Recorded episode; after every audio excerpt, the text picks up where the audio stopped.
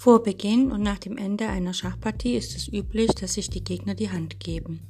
Den Handschlag zu verweigern, wie es zum Beispiel Anatoli Karpov bei einer Partie der Schachweltmeisterschaft 1978 mit seinem Herausforderer Viktor Krotschnoi tat, gilt als unsportlich. Nach einer Entscheidung des Präsidialboards der FIDE vom 26. Juni 2007 kann dies sogar mit Partieverlust geahndet werden. Während der Partie ist es verboten, den Gegner zu stören, egal auf welche Weise.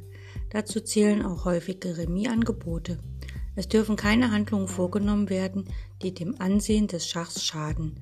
Dauerhafte Missachtung der Schachregeln kann mit Partieverlust geahndet werden, wobei die Punktzahl des Gegners vom Schiedsrichter festgelegt wird.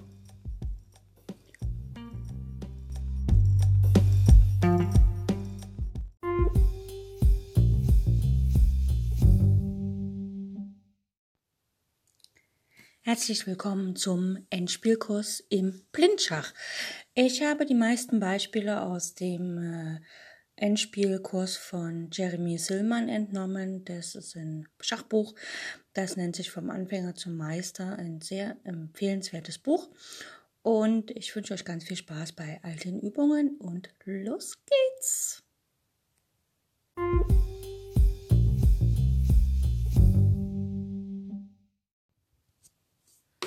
Heute haben wir folgende Stellung auf dem Brett. Der weiße König steht auf dem Feld F4, ein weißer Bauer auf dem Feld G5, ein schwarzer König auf dem Feld C2 und ein schwarzer Turm auf dem Feld B1. Jetzt müssen wir überlegen, schafft es der Schwarze äh, mit dem Turm gegen den Bauern zu gewinnen? Wenn in dieser Stellung Weiß am Zug ist, spielt er einfach G6 und versucht natürlich seinen Bauern so schnell wie möglich zur Umwandlung zu bringen. Schwarz hat die Wahl, er kann den König heranführen oder er kann äh, äh, den Turm hinter den Bauern stellen, was immer gut ist im, Bauern, im Turm im Spiel gegen Bauern. Oder er kann den Turm davor stellen und so weiter. Ähm, Schwarz spielt, sagen wir mal, König D3, wartet einfach ab, was Weiß tut.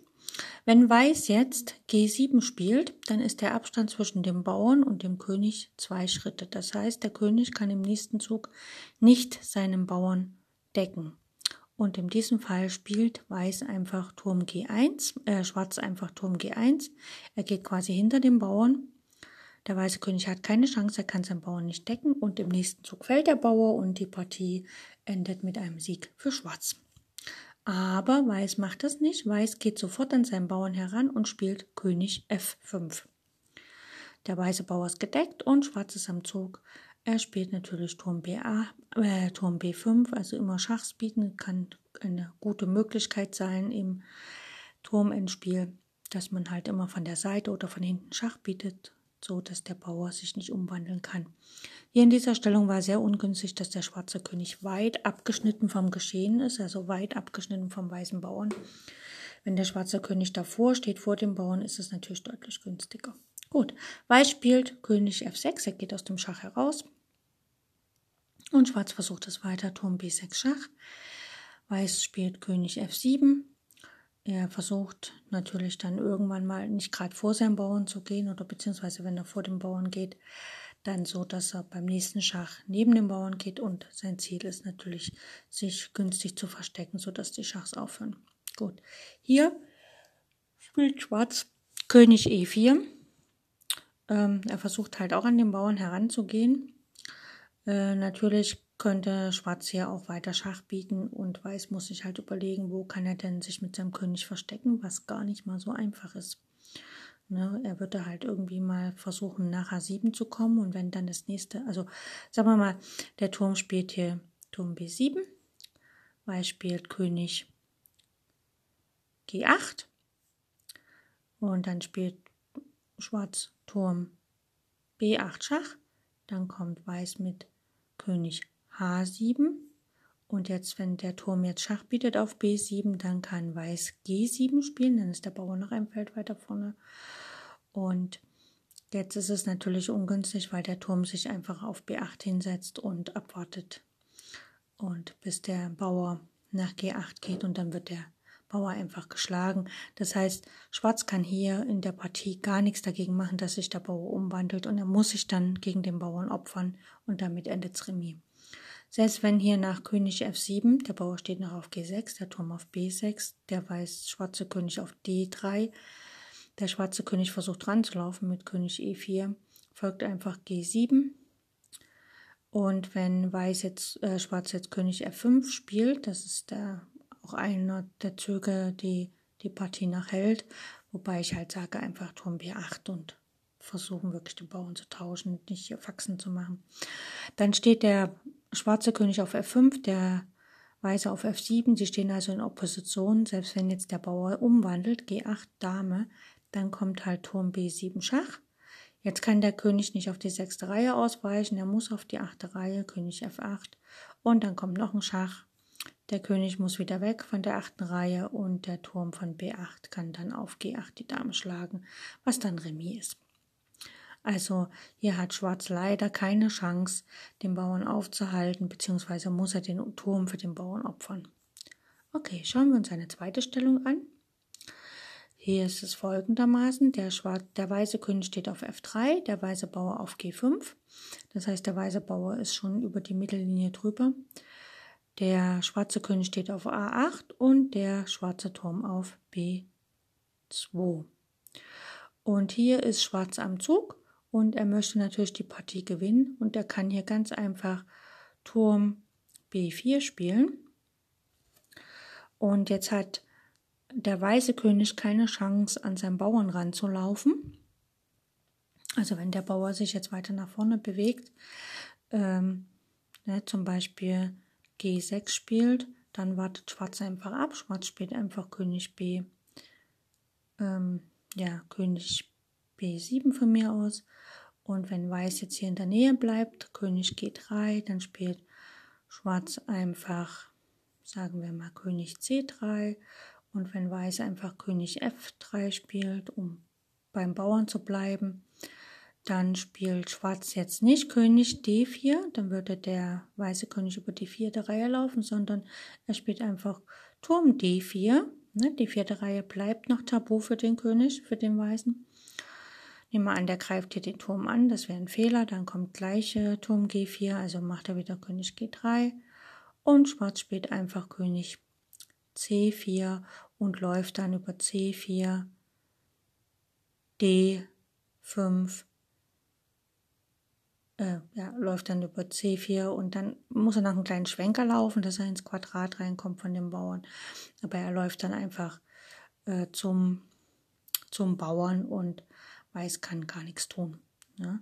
So, also wenn nach Turm B4 der Bauer G6 läuft, dann läuft der schwarze König einfach zum Bauern und Weiß kann dem ganzen Geschehen nur zuschauen.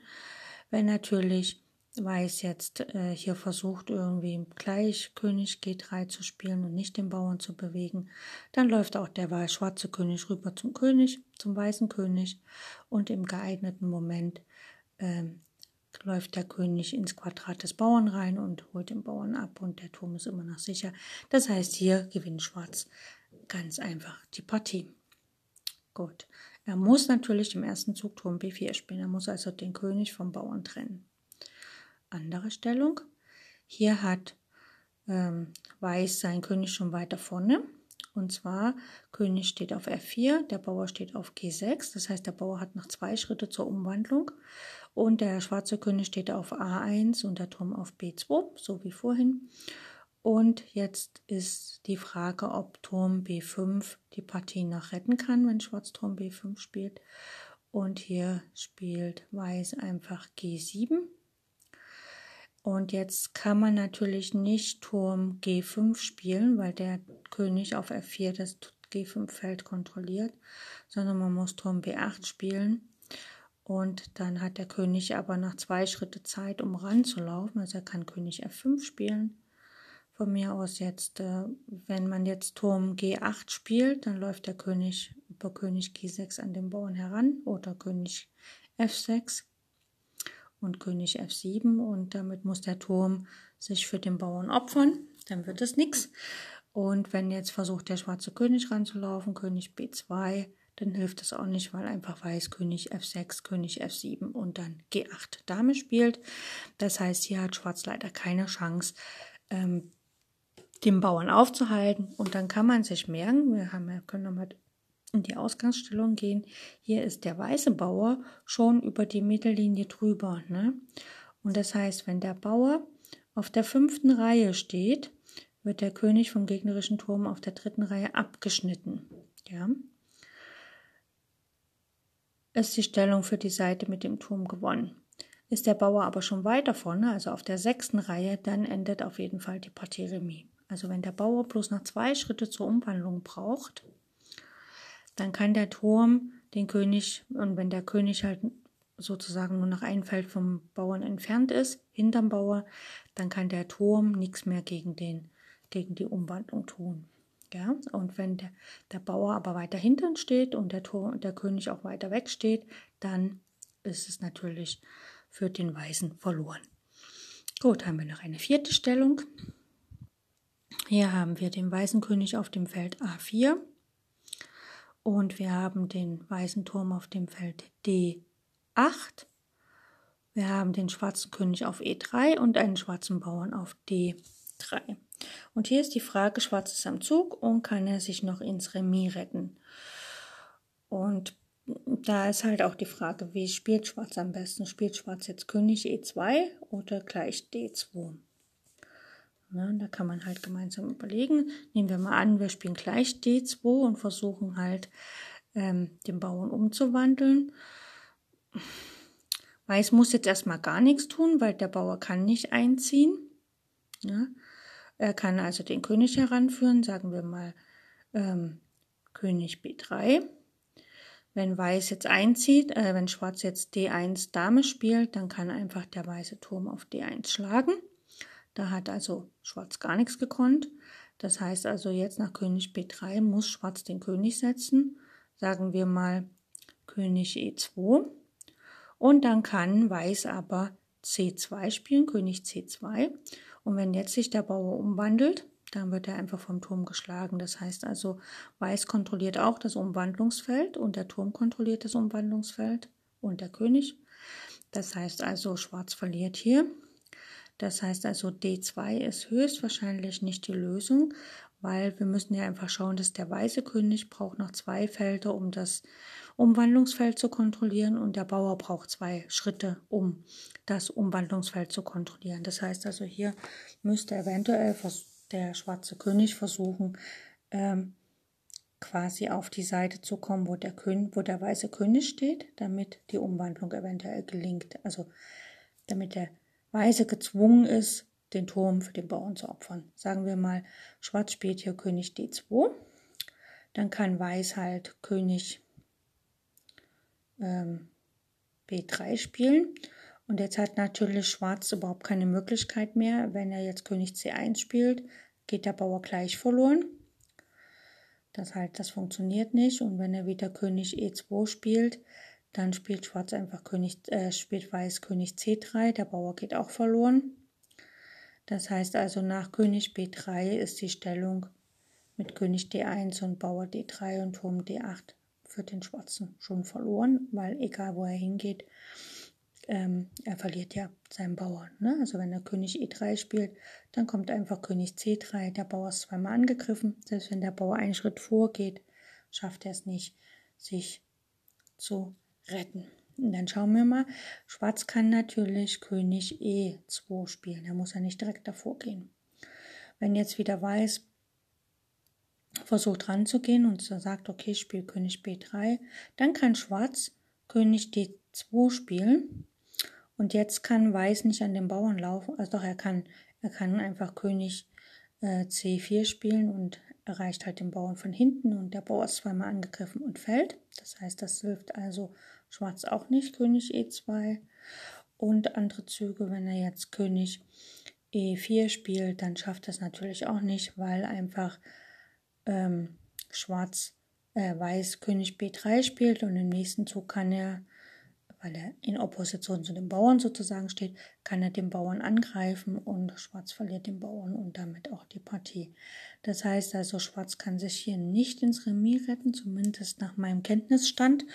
Und ähm, der Bauer geht einfach verloren. Also auch wenn er so weit vorne steht, schafft er es halt nicht einzuziehen und Remis zu machen. Also, weil wenn wirklich, wenn der Bauer D2 spielt, kommt der König ran, er kann jetzt nicht D1 spielen, weil der Turm schlägt und wenn er mit dem König zieht, kommt der König ran und kontrolliert das Umwandlungsfeld und damit ist die Partie verloren. So viel zu heute. Wir machen demnächst mal wieder ein kleines Rätsel oder einen kleinen Quiz, um all das zu wiederholen, was wir bisher gemacht haben. Und bis dahin wünsche ich euch viel Freude beim Schachspiel und maximale Erfolge, wenn ihr direkt mal wieder Schach spielt. Bis dann. Tschüss.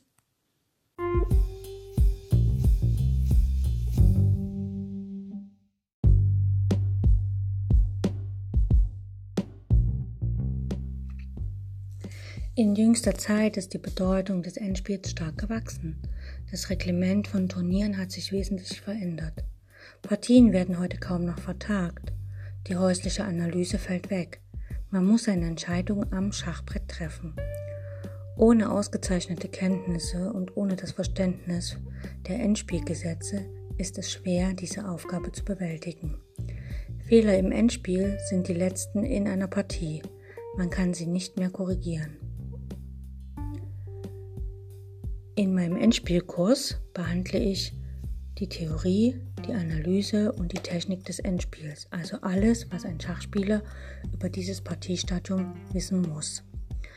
Ich weiß selbst, dass ich nicht vollkommen bin und dass einige meiner Analysen und Vorstellungen nicht zu 100% stimmen werden. Deswegen bitte ich euch, liebe Zuhörer, seid wachsam und lernt selbst zu denken. Selbst wenn ich euch etwas vorgebe, muss es nicht stimmen, sondern setzt euch hin und prüft das genau, was ich sage. Wenn es falsch ist, dann seid stolz darauf, dass ihr einen Fehler gefunden habt. Ihr könnt mir über alle Kanäle schreiben und ich bin offen für Kritik. Wenn euch das Ganze gefällt, was hier im Endspielkurs kommt, dann bitte ich euch, falls ihr Freunde, Bekannte, Verwandte, andere Schachspieler kennt, informiert sie über mein Schachradio, Schach on Air, so dass mehr und mehr Zuhörer zu meinem Radio kommen und den Endspielkurs auch hören. Ich freue mich auf die nächste Sendung.